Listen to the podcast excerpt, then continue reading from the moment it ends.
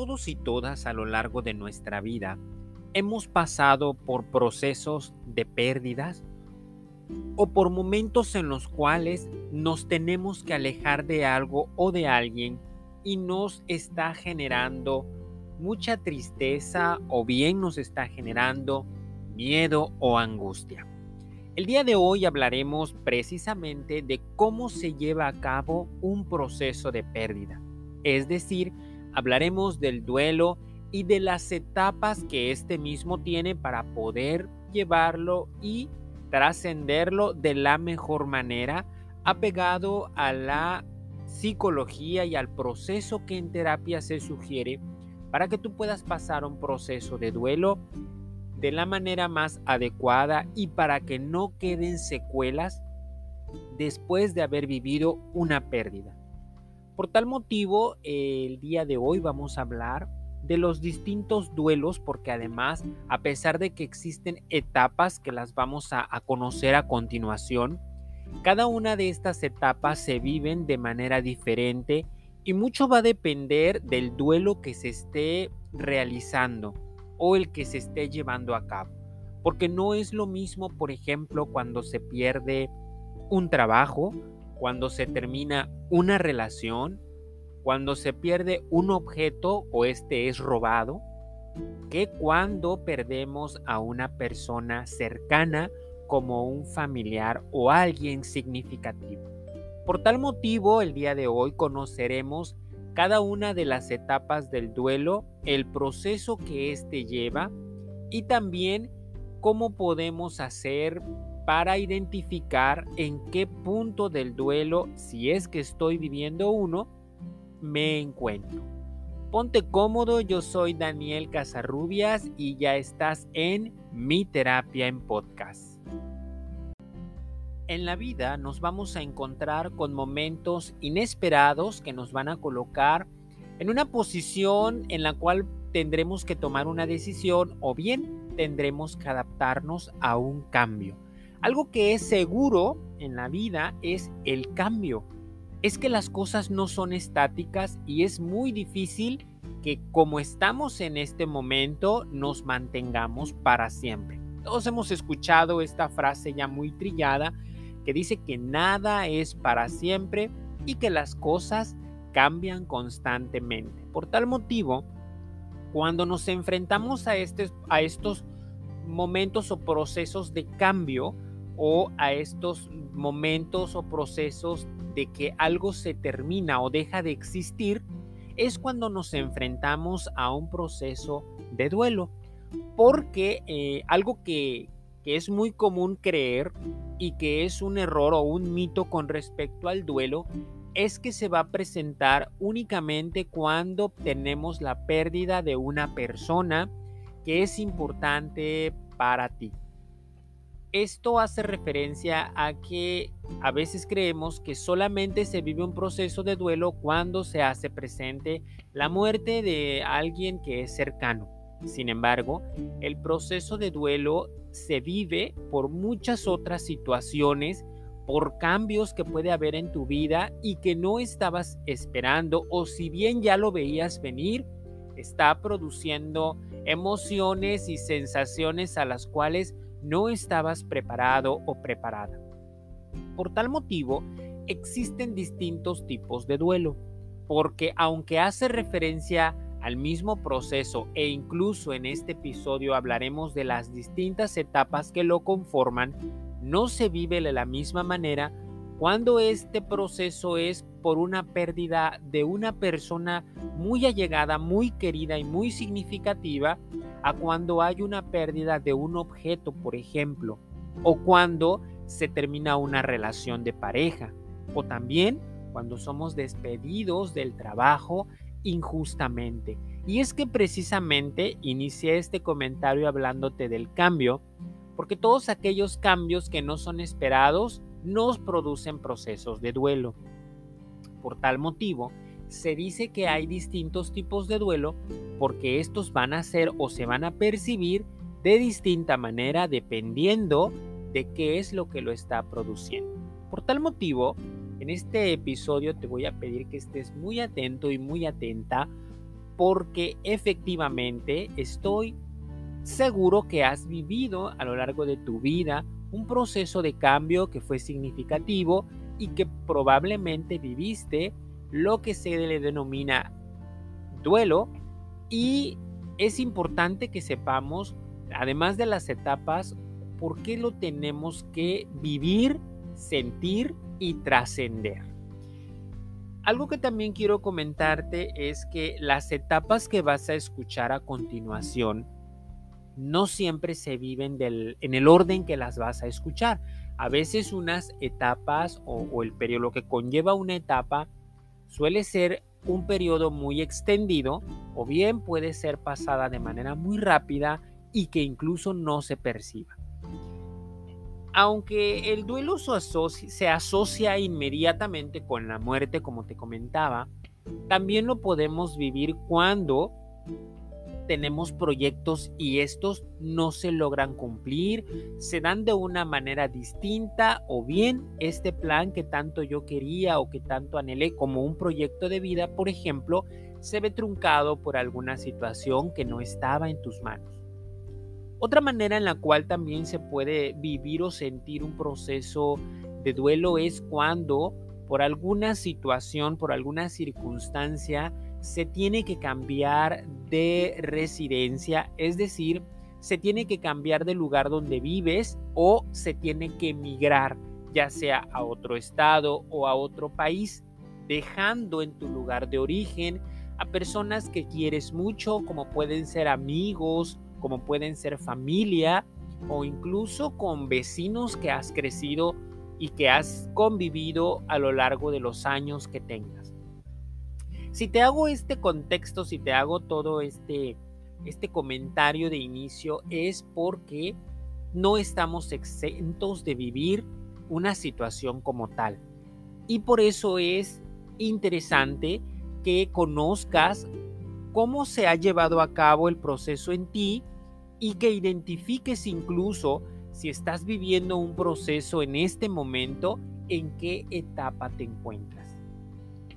La pandemia que estamos viviendo, por ejemplo, la del COVID-19, ha dejado a muchas familias y personas actualmente viviendo procesos de duelo porque tuvieron pérdidas significativas y no necesariamente fueron pérdidas de personas allegadas. Muchos también se quedaron sin trabajo, perdieron, por ejemplo, algún patrimonio debido a que la crisis no nada más se suscitó de salud, sino también hubo crisis o hay crisis aún económicas y laborales. Por tal motivo entonces vamos a ser atentos, atentas para que tú puedas identificar.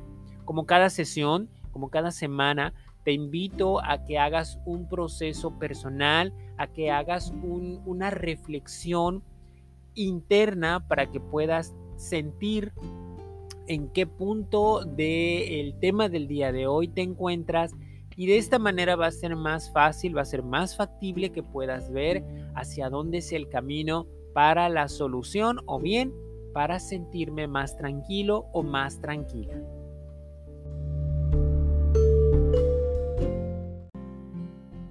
A lo primero que nos vamos a enfrentar cuando hay un cambio o una pérdida es a un proceso de crisis entendemos una crisis emocional como un desajuste dentro del cual es difícil identificar cómo me siento y es difícil tomar decisiones. Una crisis es temporal, es decir, después de que vivimos algo que nos desajusta, vamos a pasar por un proceso de bloqueo en el cual nuestras emociones y pensamientos van a estar tan revueltos que se nos va a ser difícil identificarlos. Por eso se llama crisis. Cuando vivimos una pérdida, esta crisis suele ser acompañada de, de la tristeza, del dolor, y cuando esto se extiende puede llegar hasta el sufrimiento. Por tal motivo, creo que el primer punto, lo primero que se vive ante un proceso de duelo es una crisis precisamente. ¿Por qué? Porque hay un desajuste, porque está pasando algo que yo no esperaba y además no sé cómo manejar. Si hablamos, por ejemplo, de las pérdidas de una persona, de un familiar, de alguien muy querido, Lo primero que se siente al recibir la noticia que este ya no vive es precisamente esta crisis, ¿no? Este, este llanto desesperado, este momento de mucho dolor, de muchas emociones de tristeza, pero además el no querer tener contacto con nada y pensar que la situación no está siendo real. Lo que te conecta con la primera etapa del duelo. Y es que la primera etapa que se vive es la negación. Cuando hablamos de la negación, precisamente estamos hablando de este momento en el cual la reacción que se produce de forma muy natural es el no creer en lo que está pasando, no dar crédito a la noticia, no dar crédito a que es real, incluso la negación me puede llevar a un bloqueo tan fuerte tan fuerte que puedo ignorar la situación. Y las personas me van a hablar o, van a querer apoyar y va a ser muy difícil que se les ponga atención.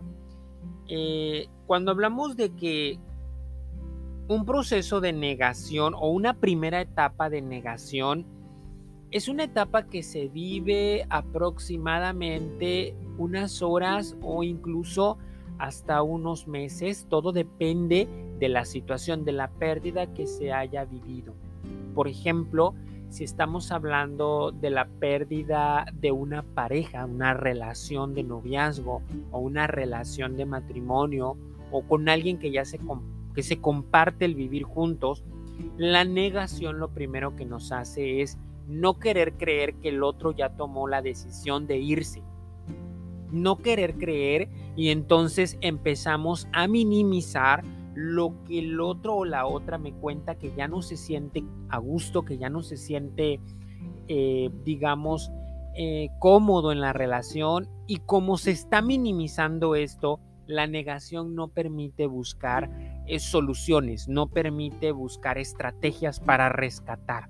Entonces, aprovecho este momento para abrir un paréntesis y quiero comentarte que cuando estas fases no se viven o no se trascienden de la manera más adecuada, pueden quedar muchas secuelas y convertir el duelo en algo que en terapia se le llama duelo patológico. ¿A qué, se le, a qué, a qué hace referencia esto? A cuando un duelo no es llevado de la mejor manera ni con el mejor acompañamiento y se convierte en trastornos o bien como consecuencias hay trastornos.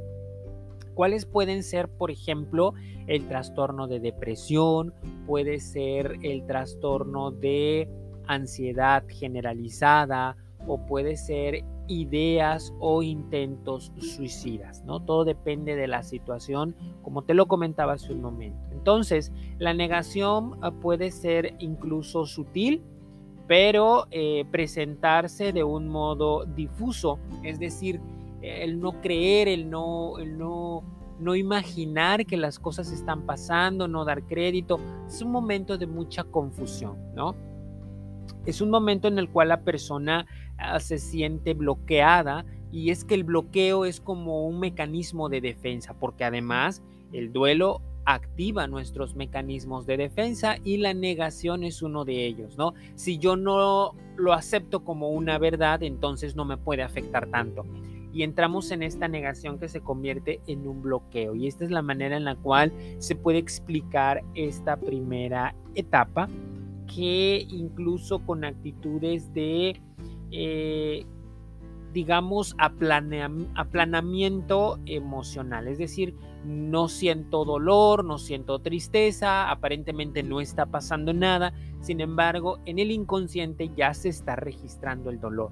¿no? Entonces, pero si no hago caso, pero si ignoro, probablemente no me duela tanto. Y entramos en este primer juego después de la crisis en el cual la negación es muy confusa. La negación es muy es algo que nos mantiene como, como protegidos, como si estuviéramos en una burbuja, pero no es para siempre. Y entonces da paso a la siguiente etapa. La siguiente fase o etapa es el enojo o la ira. Y es que precisamente después de que se termina este bloqueo, esta negación, se empieza a concretar una cierta realidad. ¿Qué significa esto? Comenzamos a hacer conciencia que la situación ya no tiene vuelta atrás. Por tal motivo, comenzamos a enojarnos o a sentir ira. Esta puede ser hacia otra persona, puede ser dirigida hacia alguien en específico, puede ser dirigida al contexto o bien puede ser dirigida a uno mismo porque se cree que no se pudo hacer nada, que no se previno la situación o bien que se dejó pasar. Esta ira es el primer contacto que se tiene con las emociones, ya que como te comenté desde la crisis y este bloqueo, las emociones continúan revueltas. Entonces la ira, el enojo, hace el primer contacto con una de las emociones y se convierte en toda una etapa. ¿Por qué? Porque se activan ciertos sentimientos como son la frustración, eh, como son por ejemplo el sentirte impotente al no poder hacer nada, al no poder cambiar la situación. Por ejemplo, quisiera aquí abordar algo diferente a la pérdida de la vida de un ser querido. Por ejemplo, cuando somos despedidos de un trabajo, de un empleo injustamente. Primero nos genera una crisis, el no querer creer la situación, no dar crédito. ¿Cómo es posible después de haber entregado tantos años de mi trabajo, de mi empeño, de mi dedicación y me terminan despidiendo injustificadamente, por ejemplo, ¿no? Después viene el enojo y es cuando las personas quieren demandar o quieren irse a juicio y es correcto que se haga. Sin embargo, muchas veces este enojo puede ser, puede ser desencadenado y además no tener una cierta guía y llevarnos a problemas incluso legales porque es en este momento de ira cuando se comienza a planear la venganza contra alguien o contra algo o bien existen amenazas de lo que puedes hacer o bien este enojo puede revertirse a uno mismo y empieza a haber un daño en el cuerpo. ¿Por qué? Porque el enojo genera daños cuando se somatiza, cuando ya se ha vivido por periodos muy largos, empieza a afectar el cuerpo. Las emociones tienen eh, la ventaja o en este caso desventaja de que afectan directamente nuestros órganos vitales. Por tal motivo, el estómago, el intestino se ven muy afectados en la etapa de la ira o del enojo.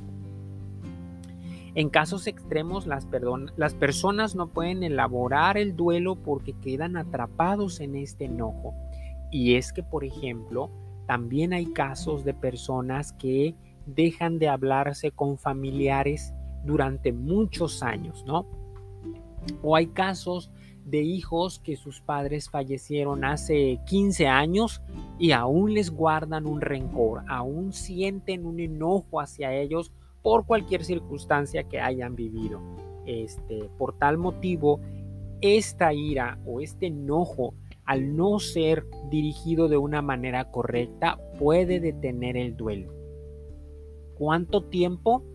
Indefinidamente, ¿no? Hay personas que mueren incluso enojados con algunos o separados completamente de su familia porque en algún momento no recibieron el apoyo o porque en algún momento fueron discriminados o porque en algún momento fueron corridos de sus hogares, porque también existen casos de familia en donde corren alguno de sus integrantes y este enojo perpetúa por años, ¿no?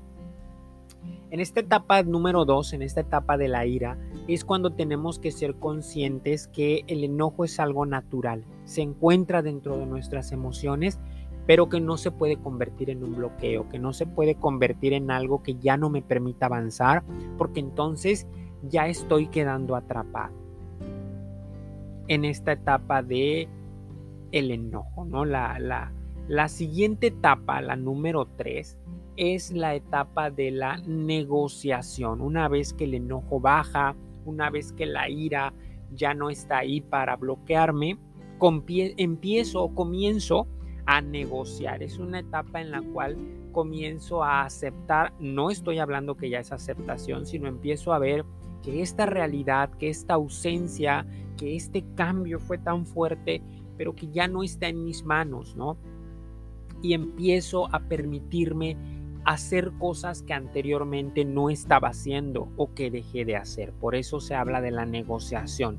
Se comienza a contactar con la realidad, eh, se, comienza a darse cuenta que ya pasó mucho tiempo y que cuando, por ejemplo, a alguien eh, se le diagnostica una enfermedad terminal, pues es el momento en el que comienzan a aceptar un tratamiento para que esta enfermedad eh, vea si tiene alguna cura, ¿no? Te decía que los duelos son distintos y otro punto que no, que no comenté al inicio y que quiero aprovechar en este momento en la negociación es porque también hay personas que sufren duelos por enfermedades, porque reciben diagnósticos de enfermedades muy duras, muy pesadas o terminales. También hay personas que reciben diagnósticos en el cual tienen que perder una parte de su cuerpo, es decir, son amputados de una pierna, de un brazo, alguna extremidad. Y esto les produce un duelo y les produce primero una crisis, después mucho enojo, y cuando llegan a la etapa de la negociación es cuando empiezan a darse cuenta de qué manera pueden continuar esta vida, continuar funcionando. Sinceramente desde aquí les mando un fuerte abrazo si es que alguien que ha vivido una situación o está viviendo una situación como esta, definitivamente es algo que es difícil de imaginar, cómo aceptarte, cómo negociar con esta nueva vida y, deben de ser situaciones muy fuertes en las cuales se necesita mucho apoyo, pero sobre todo se necesita mucha voluntad. Por eso quiero hacer este contacto a través de este episodio en el cual quiero comentarte si estás viviendo una situación como esta, que te admiro de antemano porque estás negociando continuar en esta vida y estás haciendo uso de todos tus recursos. Entiendo que estés enojado, que estés enojada. Entiendo que estés reclamándole a la vida. Sin embargo, es una segunda oportunidad y puedes negociar para vivirla al máximo, para vivirla y disfrutar desde el punto en el que te encuentres. Entonces, esto pasa en la negociación, es cuando permitimos dar este paso de continuar. Probablemente aún haya enojo, probablemente aún esté en negación, pero ya me estoy permitiendo recibir un tratamiento, pero ya me estoy permitiendo recibir alguna rehabilitación en el caso de una enfermedad. O bien cuando se termina una relación de pareja con la cual se, se compartieron muchos años, es el punto en el cual me doy cuenta que mi vida debe de continuar y me permito conocer a otras personas o conocerme a mí mismo, darme tiempo a mí, darme tiempo para estar a solas, darme tiempo para contactar con mi realidad. Entonces la negociación es una etapa de encuentro, es una etapa, es una fase en la cual la persona empieza a ser consciente de este cambio, de esta pérdida y empieza además a buscar opciones para continuar en la vida. Es una etapa en la cual si se tiene una red de apoyo, se es muy significativa y si no se tiene, es importante buscarla. Y cuando hablamos de red de apoyo, hablo de estas personas que han estado a tu lado y que en algún punto te han apoyado con palabras, en la parte económica, haciendo un acompañamiento.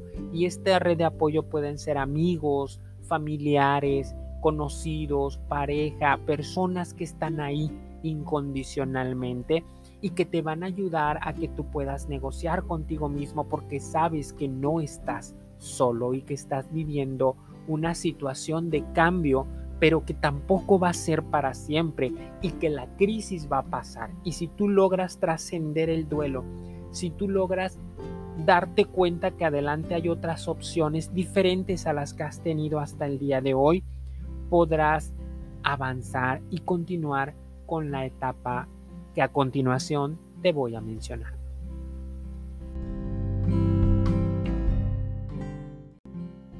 La siguiente etapa es la depresión o conocida como un episodio de tristeza profundo. Y es que después de haber hecho la, la negociación, después de haber visto y traído a nivel conciencia el hecho de que la situación ya está cambiando, que ya no hay vuelta atrás, comienza un episodio muy fuerte de tristeza.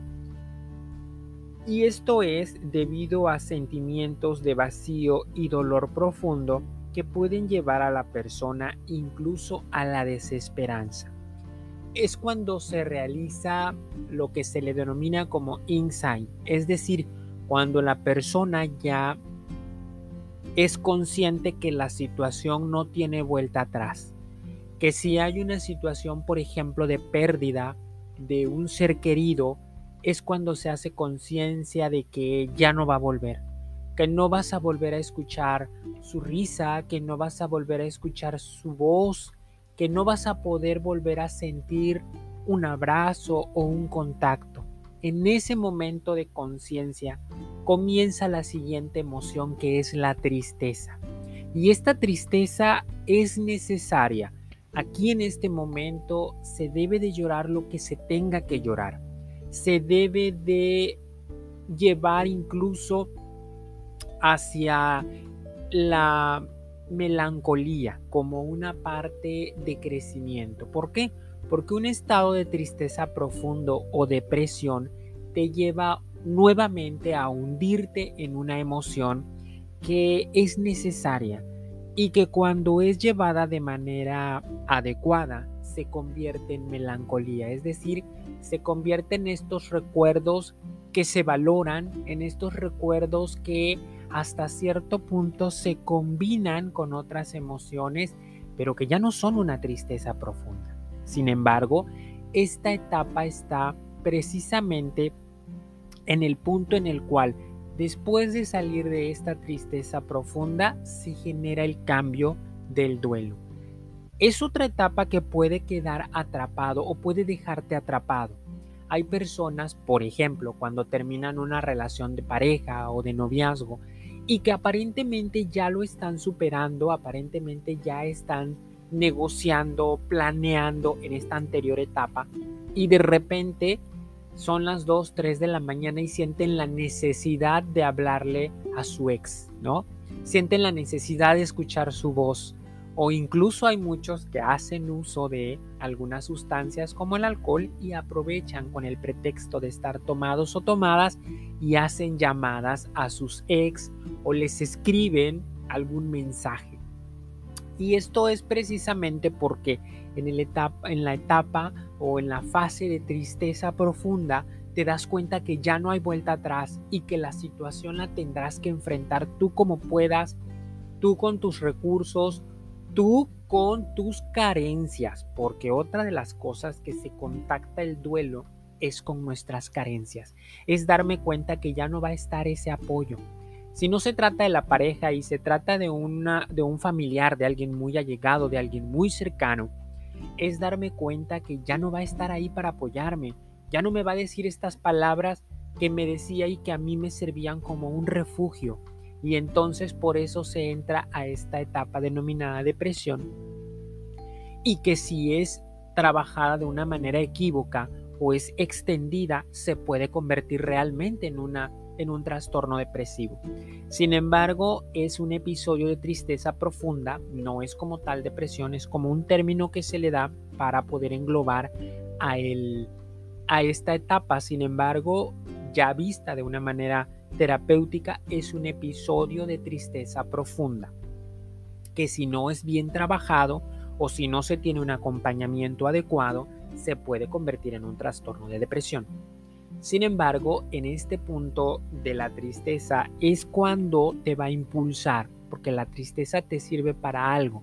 ¿Para qué nos sirve esta emoción? Y más adelante vamos a tener un episodio específico de hablar de esta emoción, que aunque muchas veces huimos de ella, aunque muchas veces no queremos tener contacto o si la sentimos, hacemos algo para que se vaya y cambie, esta te ayuda a valorar.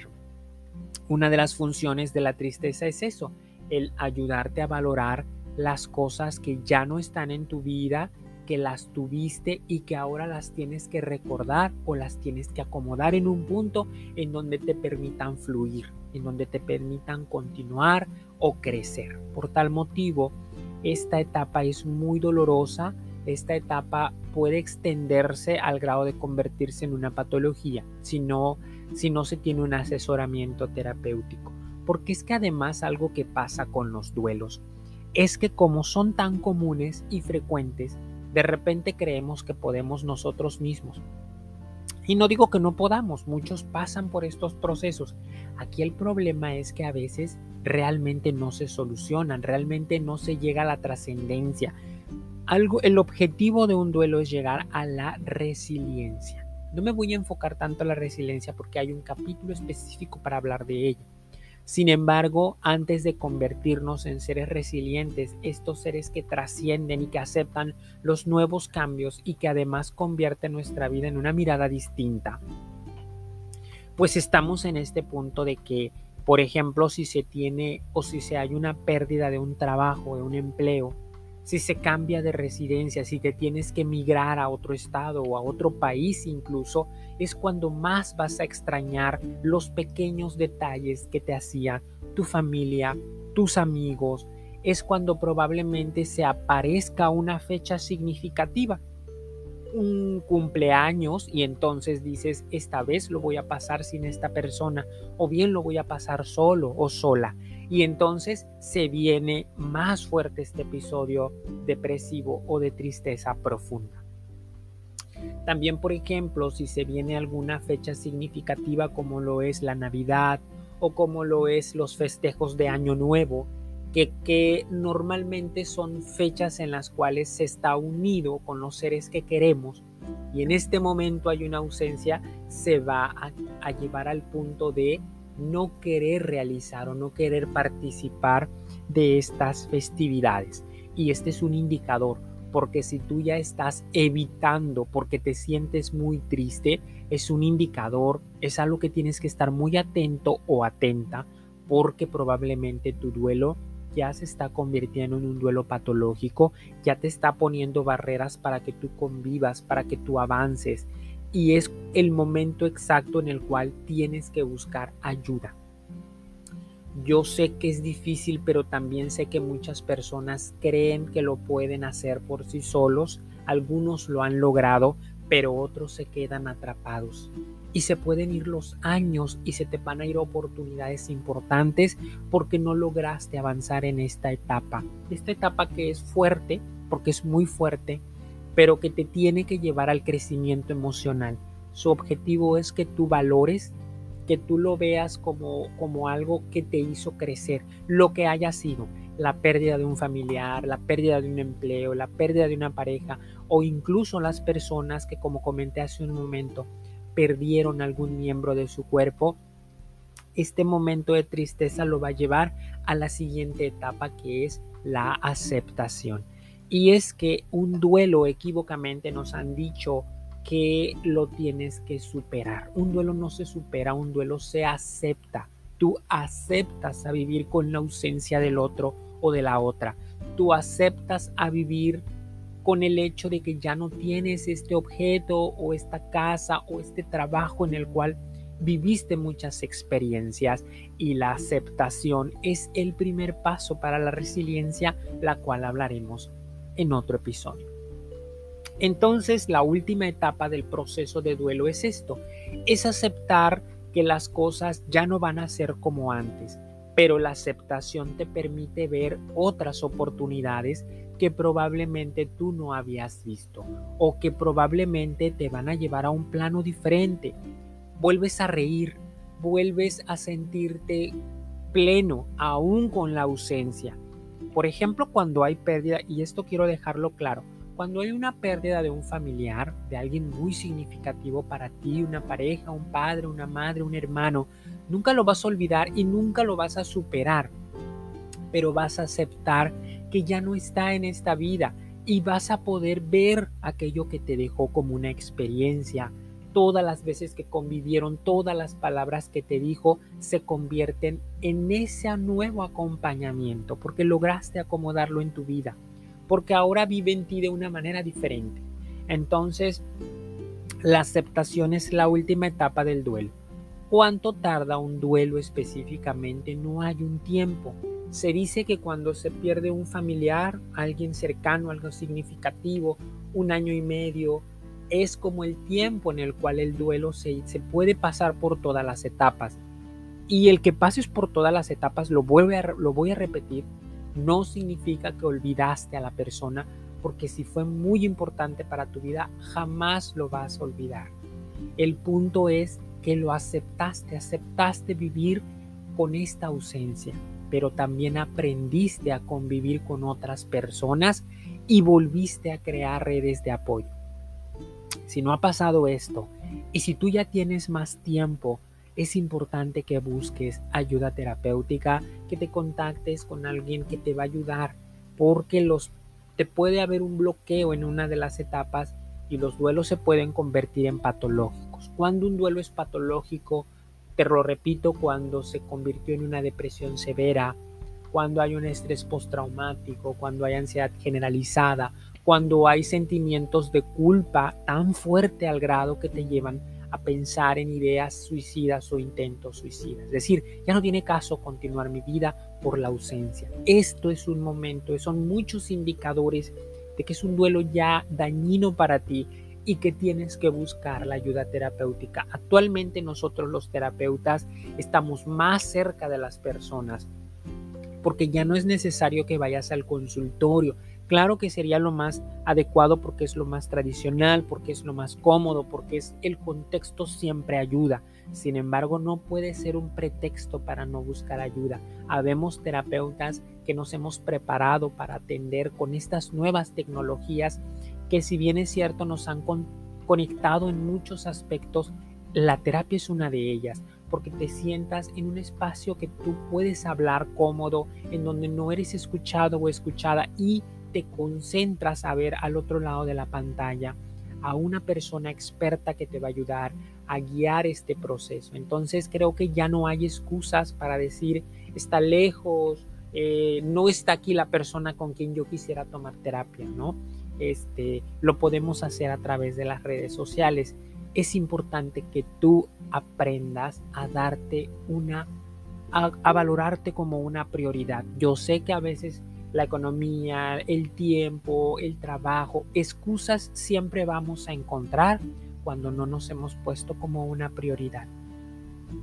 Por tal motivo, la aceptación y cierre del, del proceso de duelo precisamente es esto, es el entender que la persona está aceptando ya su realidad, está aceptando ya que las cosas fueron fuertes, fueron duras, fueron difíciles, pero que están y que no va a ser así siempre y que ese dolor en algún momento se va a convertir en alguna fortaleza. Si este dolor ya se convirtió en sufrimiento, también es un indicador, porque no podemos estar sufriendo todo el tiempo por algo que no está en nuestras manos modificar y que si sí lo podemos modificar, entonces se trabaja y se trasciende. Y es así como, como termino esta parte de, o este episodio del duelo. Eh, este episodio quiero, quiero comentarte que es, un primera, es una primera parte, no necesariamente la segunda parte va a ser la siguiente semana, sino que tiene para más porque hablaremos de la resiliencia como otro aspecto, hablaremos también de las cosas que nos duelen y que no nos permiten trascender en otro momento. Y quizá en otra sesión más adelante se hable acerca de las estrategias de cómo poder superar estos duelos. Por ahora, si tú hiciste el ejercicio de introspección, de análisis personal, tienes que identificarte, te invito a que te identifiques en qué etapa del duelo estás, porque aunque ya hayan pasado muchos años de lo que tú padeciste, de lo que te sucedió, si aún te genera un bloqueo, un dolor, un sufrimiento, estás en una de estas etapas. Y es importante que te pongas atención para que puedas continuar con tu vida. Creo que no hay nada más triste en esta vida que vivir con sufrimiento, pero siempre hay un aliento y el aliento es que el sufrimiento se trabaja, el sufrimiento se puede canalizar y convertir. Entonces, pues me dio mucho gusto que me acompañaras. También quiero mandar un fuerte abrazo y muy afectuoso, con mucho amor, con mucha admiración a aquellas personas que están pasando por un proceso difícil. No es fácil imaginarte la ausencia de alguien a quien quisiste y sobre todo continuar la vida sin esta persona o sin esta, este trabajo o sin esta relación son momentos en donde necesitamos apoyarnos unos a otros, en donde necesitamos tener otras fuentes eh, de apoyo. Por tal motivo, desde este espacio yo te envío un fuerte abrazo, te envío muchas buenas vibras para que esta situación aprendas a trascenderla y también te motivo a que compartas este, este episodio este, de este podcast para que si hay alguien cercano a ti que está viviendo un proceso de duelo, sepa acomodarlo, sepa ubicarse y también entienda o se dé cuenta de la importancia de buscar la ayuda para poderlo trascender. Semana a semana te agradezco que estés aquí conmigo, te agradezco que te hayas dado el tiempo para escuchar este episodio. Y bueno, no me queda más que mandar saludos, quisiera mandar saludos a las personas que nos escuchan desde otros desde otros puntos, ya que este podcast se realiza desde aquí, desde México, sin embargo, hay personas que nos escuchan en otros países y quiero mandar saludos a Estados Unidos, España, Guatemala, Argentina, Chile y a Perú. Y también para que mm, los motive y los invite a que compartan para que esta comunidad de mi terapia en podcast continúe. Bueno, y también quiero invitarte a que me contactes a través de las redes sociales. En Facebook, en Instagram, en TikTok aparezco como Dani Casarrubias. Ahí vas a poder ver fragmentos de los videos de cuando se graba este podcast y es una manera de vernos, de poder también visualmente estar en contacto. Y bueno, por si estás interesado o interesada en alguna sesión terapéutica por este medio, también me puedes mandar un mensaje y programamos por algunas de las plataformas que se utilizan o que yo utilizo para la terapia en línea. Entonces te recuerdo como Dani Rubias aparezco en Instagram, en Facebook y en TikTok.